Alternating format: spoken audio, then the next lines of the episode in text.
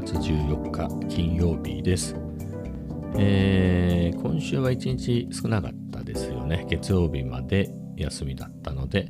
えーまあ、そういうわけでねあっという間の1週間も終了。まあね仕事のね1週間が終了しました。えーで今日はまあ昨日よりは暖かかったですよね。まあ寒いとか暑いとかそういう、えー気候ではなかったですけどね。あの雨がね、えーそんな降らないみたいな予報だったんだけれど、まあ、実際傘はささなかったけど、まあ、パラパラは降ってたかな一日、えーそんな天気でしたね。でね今日は今日はっていうかあの今週先週か今週からかな？あの隣のお家がですね、まあ、僕の今いるね部屋部屋。僕の部屋のすぐ隣隣接してる、えーお家がですね、まあ、結構でかいんですけどそこが、あのー建て直すらしくてえっ、とね農家の結構でっかい昔ながらの農家の母屋に、えー後からあのへ部屋っていうか家っていうかね、えーを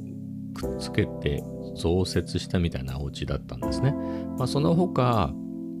えっ、と、農機具とかを入れるような倉庫、農作業をするでっかい建物、あともう一個、謎の小屋みたいなね、洗濯物かなんかをやる用の何かちょっとしたものがあって、まあ、そんぐらいの建物なんですけど、どうやらですね、えー母屋とその増設した部分をぶっ壊して、えー新しいお家を、えー完全に建て直すと、えーっていうことですね。で、今、解体工事をしていて、まあ、最初の頃はね、えーと、ショベルカーで塀ね、壁、塀、外の塀をね、壊して、多分出入りしやすいようにっていうのでね、えー壊したりみたいなところから始まり、えーあとは家の周りに家家っていうか庭とかに置いてあるでっかい石みたいなのを移動したりとか。であの窓窓のねサッシとかああいったものを、まあ、多分そういう業者さんがね外して持っていってでね昨日今日昨日今日かあたりは内壁とかかな内装をあの剥がしてみたいなねえーそういうことをやっているように、えー見られました。でね、今日は結構大きい音がしてましたね。えっ、と、まあ終わってから、一日終わってから見た感じで言うと、あのそれまでなかったあの足場のパイプがね、えできて、それをビニールっていうのかなんていうのかね、ああいうシートで覆ってるみたいなね、外から見えないようにみたいな、えーのをやってましたね。結構音、まあ音がうるさかったですね。まあね、こうね、音出さずに工事はできないから、まあそれは仕方がないんでいいんですけれど、えーでもね、仕事はしづらいなということで、どうしようかなと思って。まあ僕の家の中でも、今こうやってね、ポッドキャストとか撮ってる僕の部屋だけが隣接していて、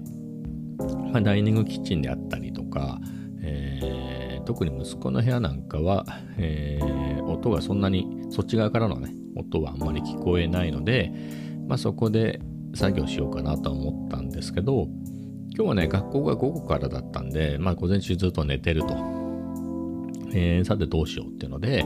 えーそうだなっていうんであのコメダ行こうかなと思って、えーコメダに行きましたね、えーコメダで、えー空いてるだろうから、まあ、そこで、えー仕事をしようということでコメダに行きました。まあモーニングもねやってるしということで。まあね結構空いてたかな？10時ぐらいだったかな？11時10時半ぐらいだったんで、ね、まだモーニングはやってるけど、まあ、第1弾でね、えー本当にお腹が空いててみたいな感じで開店間際とかその辺の1周目の人たちはもう出てて、いうぐらいでね、まああとはそれこそ仕事前にちょっと寄ってみたいなそういう人たちはもうはけているので、まあ、そこそこ僕の好きな席も空いていたし、うん、まあ良かったですね。で、このね、工事が、あの予定ではね、5月ぐらいまでって書いてあったんですよね。えーそんなにかかるんだって感じですけどね。まあ、そんなにかかるもんなんですかね。なんかほら、その辺の、縦売りのやつなんてあっという間にできるじゃないですか。ただね、隣ね、結構お金持ちみたいで、えー、なのですごい凝ったしっかりしたやつを建てるのかそれともコロナ禍とかねそういうのもあったのであの遅れることもあり得るんであのこんぐらいかかりますよっていう金利へのお知らせは長めに取ってあるのかね、まあ、分かりませんけれど。はい。まあそういうことがねこれからも続くので、外でねやりやすい環境をもうちょっと作った方がいいのかなみたいなことはちょっと考えたんですよね。今で言うと、まあ、外に行くときは MacBook Air ですね。MacBook Air にえー、まあ、マウスは一応持ってってますよね。作業の内容によってはね、マウスがあった方がいいので、まあ、それで済んではいるんですが、あとは、えー、iPad Pro も持っていってね、例えば、あのー、そっちも見ながらとか、いうのにはいいんですけれど、えっと、そっちも見ながらだって、まあ、セカンドモニターとして使うというよりは、えー、別にね、えー、完全に iPad として使うっていう方が僕のちょっと iPad が古いんで、レスポンス的にそっちの方がいいのかなっていう感じなんですけれど、うーん、ね、これから本当に半年ぐらい工事がかかって、ちょくちょく外で仕事するって考えると、あの、モバイルモニターね、ちょっと前に欲しいかななんて言ってた、あれがあってもいいのかなとかいうのをね、いろいろ調べてました。えー、まあね、前々からちょこちょこは調べてたんで、まあ本当にその、えー、やりやすさから言えば、まあ、大きい方がいいですよね。16インチぐらいまであるのかな。まあ、もっと大きいのもあるけどね。えー、まあ、13インチぐらいから始まってね、13.3、15.6、16みたいなね、そんぐらいなので、まあ、15とか16ぐらいあった方が、まあ、やりやすいんでしょうけどね、持ち運ぶってなった時には小さい方がいいし、まあ、お家にはね、32インチと27インチのね、4K のモニターがあるので、まあ、本当にね、大きいのでやりたければそれを使うとして、まあ、出先でもう1画面欲しいっていうのであれば、MacBook Air がね、13.3インチなんで、まあ、そのサイズでいいのかなっていうのは思っているんですよね。で、まあ、このサイズで 4K ってあんまり意味がないみたいで、どうやらね、あの、本当かどうかわかんないですけど、まあ、フル HD か、まあ、2K ぐらいで全然いいですよみたいなのがあって、うん、じゃあそういうの 2K で選ぼうかなとか、それでもね、1万後半ですかね、1万7、8000円とか、そんぐらいで買えるんで、で、まあ条件としては、あのー、まあ、13で、USB Type-C で接続できるやつですかね。まあ、それで見て、まあ、結構いろんな種類があるんだけれど、まあ、これが結構評判いいねってやつで、ちょっと残念だったのが、あのね、その USB-C の端子が左側についてるんですよね。えー、何かで言うと、MacBook Air、M1 の MacBook Air って、USB-C の端子が左側にしかついてないんで、ケーブルが遠いなっていうね、取り回しがね、あの、なのでモバイルモニターは右側に、あの、端子がついていてくれた方が、まあ、使いやすいなと。まあ、なので、一番人気っぽくてね、その何千とかいう単位で、えー、レビューがついてるようなやつは、まあ、それが唯一の残念ポイントみたいなこと書かれてたぐらいなんですね。なので探すのであれば、やっぱ右側に USB-C 端子がついてるやつなのかなと思うんですよね。あの電源かつ、えっ、ー、と、映像も送れるやつとなると結構スピード使うんじゃないんですか？ってなるとあんまり長いケーブルがないような気がするんですよね。うん。まあ電源つってもあれか、USB、あの、モバイルモニターの方から電源をもらうわけじゃないから、逆ですね。あの、MacBook Air の方から電源を供給するんで、大した電力じゃないんでしょうけど、でもモバイルモニターだから、うん、とはいえ、まあその辺もまだ調べきれてないな、みたいなところでね。まあ iPad Pro があるんでね、10.5とはいえ、まあそれで足りないのかと言われれば、足りる？まあ本当にモバイルで、モバイルっていうか、あの、外でね、えー、何時間か仕事するだけで言えば、まあ iPad Air だけでもなんとかね、なるし、さらにね、どうしてもっていうんであれば、え何かのね、情報を表示しっぱなしにしたいっていうんであれば、さっきも言ったようにね、iPad Pro に出せば済むといえば済むんですけどね。はい。まあ、あれこれ考えていてね、まだ結論は出てないのですが、あの、欲しいもののね、え 最近さばいてる、特にね、えー、言ったのはキーボードとマイクですね。ATEM mini はね、ちょっとトーンダウンしたかな。はい。えー、そこにモバイルモニターが割って入ってきたと。えー、そんなところですね。はい。マイクの話もしちゃいます、また。マイクの話もね、まあ、キーボードもね、昨日話した通りで、このね、マジックキーボードと、さらにはあと内蔵のキーボードね、レイアウト一緒ですけど、これをね、えー、ASCII 配列風に、えー、アサインを変えるっていう設定と、親指シフトでね、日本語入力を快適にするっていうアサインを同居させて、えー、とやったら、まあ、スコープル、ね、日本語も打ちやすい、えー、そしてコードも書きやすい、えー、素敵なレイアウトになったので、まあ、これでいいかなっていうかね、まあ、これがいいなっていうぐらいので、まあ、キーボードはまあいいかなみたいなところなんですね、今のところ。で、そうなると残るはマイクじゃないですか。で、しかもその、ね、コメダに行く途中ね、こう自分のポッドキャスト聞きながら歩いてて、やっぱマイクかなみたいなことはね、ちょっと思いましたね。そういうタイミングだと、ギリギリ今日ね、当日配送ができる20時から23時59分の間にお届けしますみたいなね、えー、そんな、えー、時間帯だったので、ちょっとポチっちゃおうかなみたいなことはまた思ったんですけどね。うん、まあこの音声どうですかねまあ他のポッドキャスト聞いてても、いや、そんなにまずいかなみたいなね。まあ、あとはマイクというより僕の声そのものだろうみたいなところがあるので、うん、どんなもんかなとは思うんですけど、まあ、ただ、あの、手話のね、MV7、見た目がかっこいいから、まあ、こうやってね、日々日々、あの、ポッドキャストを撮ってても、まあ、気分は上がるよね、と。えーまあ、使ってみないとね、あの音質とかは分かんない。ただ、あのー、ね、音音響というか、えー、そういったのを専門でね、仕事されている、え、知り合いの方が、あ、MV7 の方がいいですねって言ってね、まあ、おすすめしてくれたので、まあ、間違いはないんだろうなと思うんですけれど、うん。あといいところで言うと、あの、取り回しかな。僕、今ね、えー、マイクをマイクアームに、えーと、くっつけてね喋ってるんですけどあの MV7 ってなんかあのなんつうのあれ？ブラケットっていうかなんか角度が調整できるブラケットごとついてくんですよね。あのセットになってて、えー、なのでそれをモニターアームの先っぽにくっつけた時に例えば上からマイクを自分に向けるなり下から出すなりっていうのがかなり自由が利くて効くのでそれは意外と大きな差なのかなとかははい思ってますね。こうやって喋ってるとますます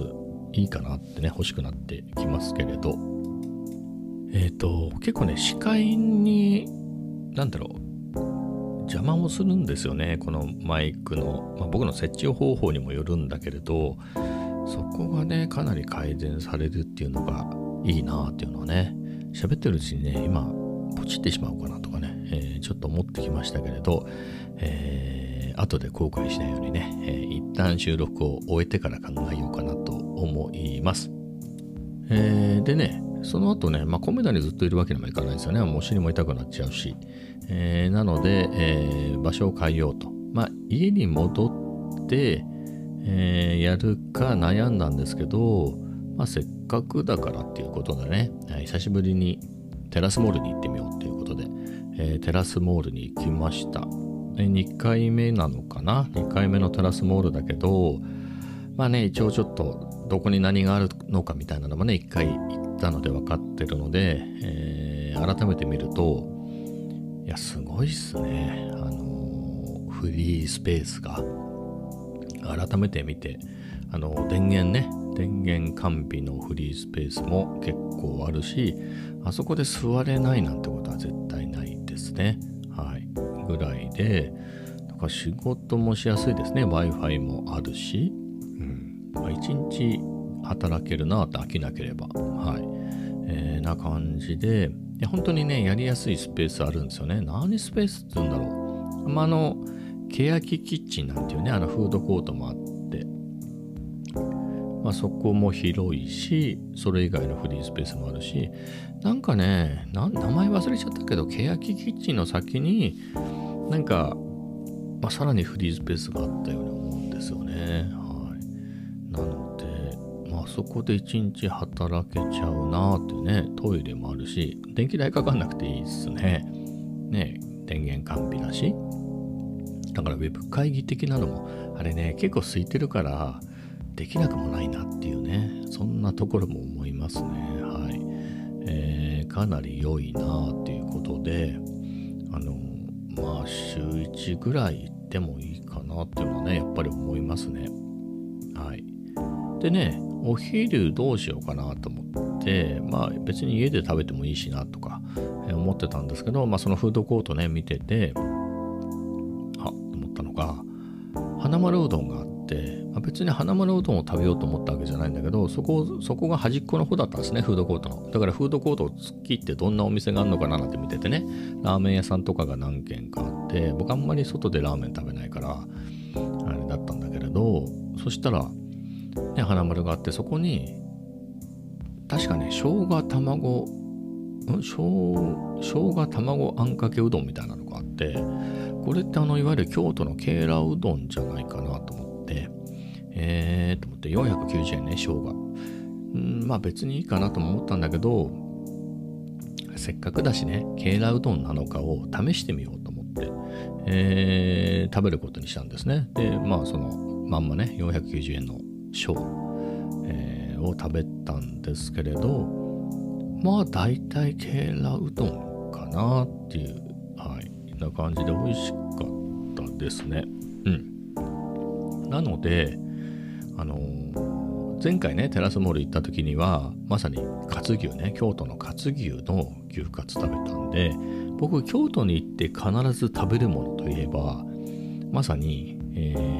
行った当日の昼がカツ牛、牛カツね。で、夜、あの、ケーラうどんみたいなところなんですよね。でもう一個で言うと、まあ、川道屋みそかあんの、えっ、と、名前忘れちゃった。鴨南波か。ね、あの、鴨南波のうどんだかそばだか忘れたけどね、それを食べるのが、えー定番で。まあ、あともう一個強いて言うと、あのなんだっけ、六葉社の地下のね、六葉社地下の、えードーナツを食べるっていう、まあ、それぐらいなんですよね。まあ、そのうちの2つがね、テラスモールで住んでしまうっていう、はい、京都行かなくてもいいかなみたいなことをね、ちょっと思いましたね。はい、まあ、みたいな感じでね。ただ、ちょっとね、いや、そんな感じでね、あなんかいつでも花丸で食えるじゃんみたいなところ思ったんですが、あんかけ、あれ、ケーラうどんって自分で作れそうな気がしてきましたよ。まあ、めちゃめちゃ美味しくできるかは別として、卵あんかけみたいなやつ、レシピ探したら出てきますよね、きっとね。それでやってみればいいんだもんね。卵、あ、なんだっけ、ケーラうどんでもいいのかな？ケーラうどん、作り方ね、レシピ、ほら、レシピあるもん。うわ、美味しそうだな。ね、そういうので、京都人のソウルフード、鶏卵。おお、美味しそうだ。ねあ、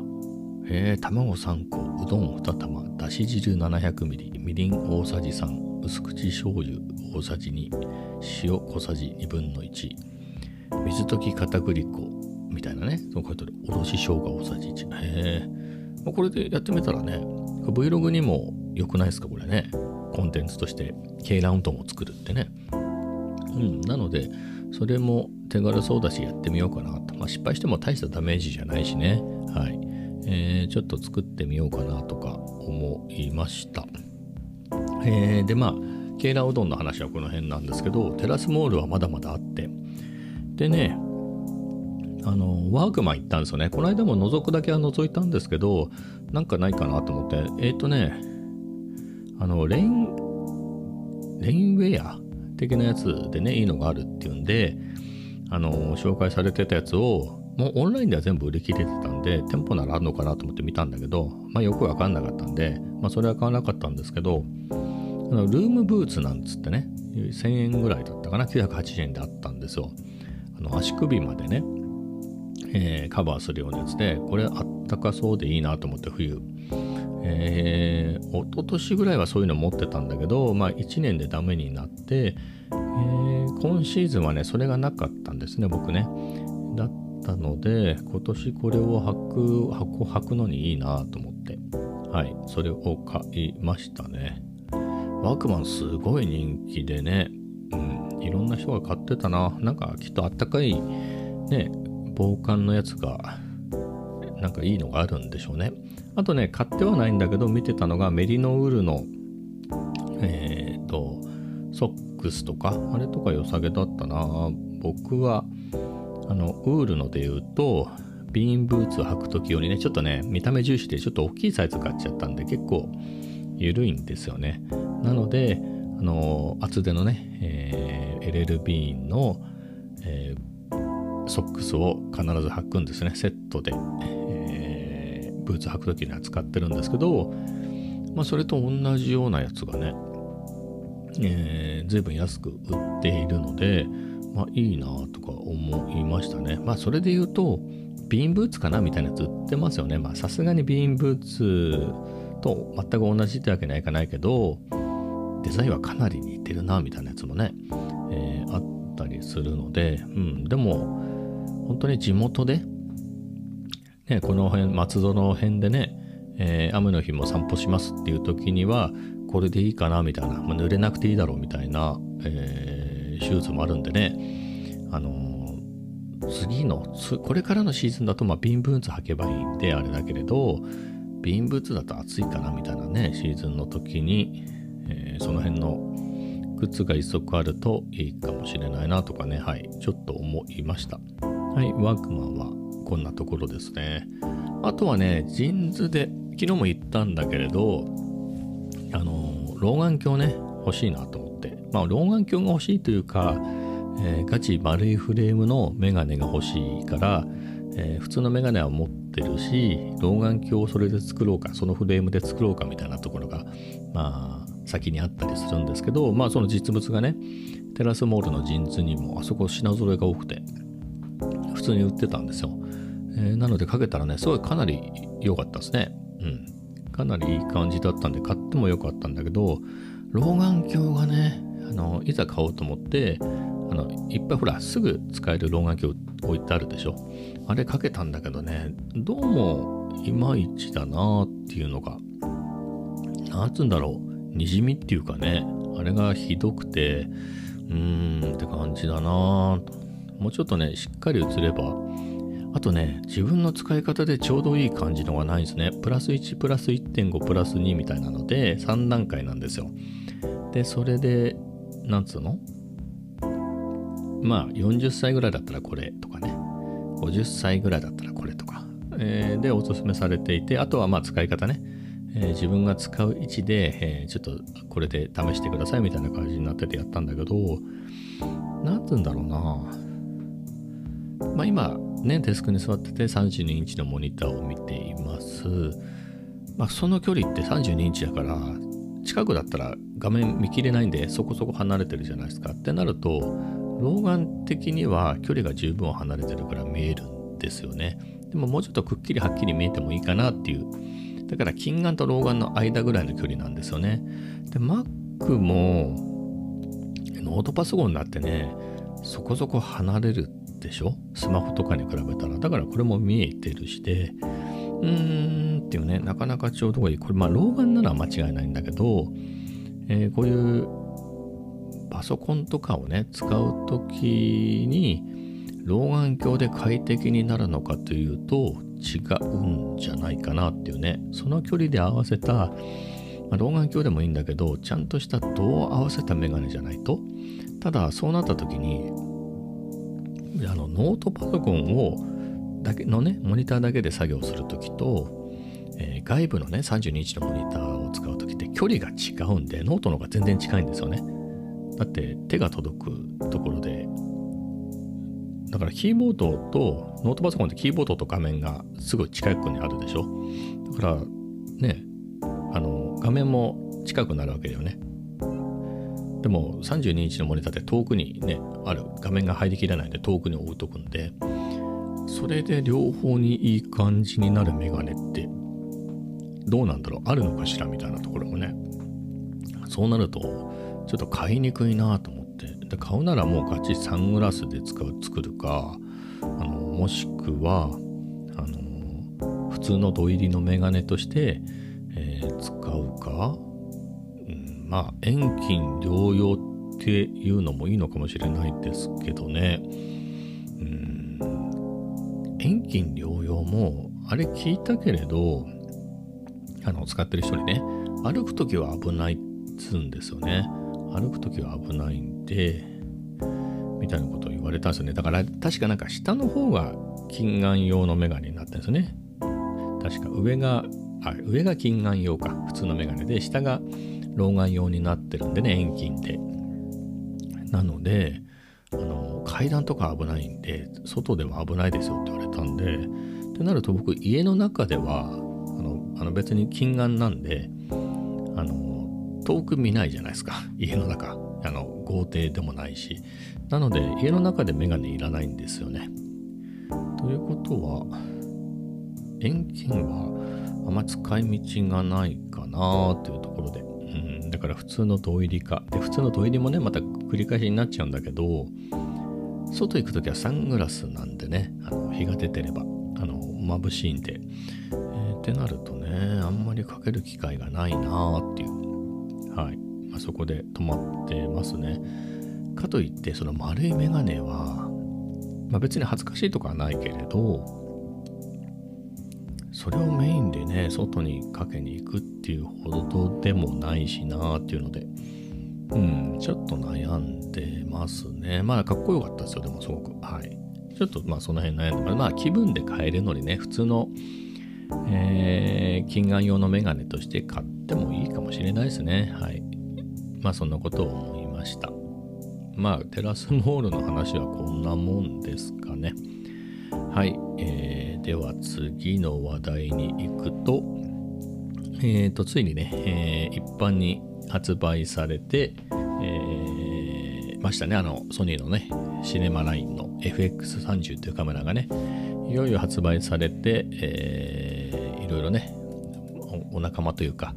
えー、仲良くさせてもらってる動画系の人たちのところにも、えー、じゃんじゃん届いてね、えー、開封ライブをやる人あり、え開封ライブではな開封ライブではなく開封動画と、え、ちょっと試写したね、え、動画を早速 Vlog で上げてる人とかいましたけれどいやかなり良さげでしたね。うん。あれはかなりいいんじゃないのかな、まあ、何まあなんだろうな。僕の使い方で言うとその 11mm のね F1.8 なんかをつけてあの歩き取りした時にえー、どれぐらいね、アクティブ手ブレ補正が効くのかなっていうのがね、気になるところで、画質的には僕 ZV-E10 でも満足してて、あれよりはいいはずなのでね、えー、10ビット422で撮れるしで、まあ、画質的には、まあ、α7-4 ほどはいかないとしても、ZV-10 よりは、えー、いいでしょうから、まあ、であれば十分かなっていう。はい。なのでね、まあ、アクティブ手ブレ補正がどんなものなのかなっていうのが気になるところですね。うんまあ、あんまりこんにゃくとかはね、起きてほしくないですかね、ローディングシャッターはね。えー、その辺が改善されていれば、改善というかね、ZV-10 よりもずっと良くなってて、あれは7.4ぐらいね、言ってくれたら、えー、言うことなしなんですが、まあ、それぐらいかな、気になるところは。かなりいいんじゃないですかね。やっぱり軽量、まあ、FX30 自体はね、別に軽量でもないんですよね。あの、FX3 とほぼ同じなので、そこはフルサイズ用なんでね。まあそんなにだけど、あの、システムとしてね、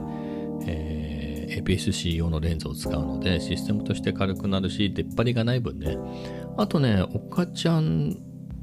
ベースの岡ちゃんさんが、あのまたねあの人もカスタム好きでねいろんなの発見するんですけれどあのね多分あれニコンの Z30 用の社外品のスモールリグが出しているあのマイ内蔵マイク用のモフモフあのゴールドシューにつけるやつ。あれがぴったり合うらしいんですね。FX30 に。で、まあ、そういうカスタムをしててあなるほどと思って。あれだと、まあ、内蔵マイクだけでね済むのでそれこそ僕が ZV-E10 を使うのってちっちゃいのもそうなんだけどマイクとか持ってかなくていいっていうのがねその余計な出っ張りがないっていうところがやっぱり手軽で気に入ってるんで、まあ、そう考えると FX30 それで運用できるならかなりいいなっていうのがね思いましたね、うん、考えるとね、まあ、あれはセブン4は気に入ってるのでまだ手放そうとは思わないけどでもそね思えば α7-4 と、まあ、α7-4 と一緒じゃないと使わないなっていうフルサイズ用のレンズ 20mm の F1.8G タモロンの2875、えー、あと50の1.8純正のこの3本とセットで売ったら余裕でお釣り来るきますからね。FX30 とあと新しく出たあの純正のね APS-C 用のレンズ3本そのうちの1本はもう持ってるから残りの2本ね1020とえっ、ー、と15の F1.4G をね、えー、まとめて買っちゃってもいいですね。それで完全に APS-C オンリーにしちゃうっていうのもねそれも、うん、できなくはないなっていうのはね、えー、ちょっと思いましたね。まあ FX30 がどれぐらいかにもよりますけどね。まあ写真もね、僕好きなんで、動画の方がね、かなり今は力入れる入れているとはいえ、もともと写真も好きなんで、写真ってなるとね、まあ、フルサイズ。あの、まあ APS-C とかね、マイクロフォーサーズでも全然いい写真撮れますけど、やっぱりボケだけはね、どうしてもね、えー、いつも何でもかんでもぼかすわけじゃないけれど、やっぱりそうね、今時 iPhone でも何でも綺麗にね、あれだけ撮れる中でそういう大きいカメラ使うのってやっぱねナチュラルなボケが魅力かなって。そうなるとこればっかりはねあのセンサーが大きい方がね、えー、ボケが大きくなるのでボケもね、えー、たっぷりになるので、まあ、そこがわざわざカメラを持つ写真で言うとね、えー、僕にとってはモチベーションなのでまあちょっとまだ α7-4 は手放せないかなっていうところはありますがただそういう選択肢もあるよねっていうのはね、はい、ちょっとね、考えましたね。えー、まだまだね、でも今日あたりとね、多分今日の夜とか明日の朝に、今日じゃないごめんなさい、明日あたりね、あの、週末っていうこともあって、AX30 をね、買った人たちもどんどんどんどん、えー、速報的にね、Vlog なんか撮ってね、えー、いろんな映像を出してくるんでしょうから、まあそれそういうのをね、見るのも楽しみだなと思います。はい。まあ今日はこんなところですかね。33分ちょっと喋ったので、えー、この後はね、えー、MV7 ね、手話の MV7 どうしようかなみたいなことをね、えー、考えようと思います。はい。えー、それではまた明日。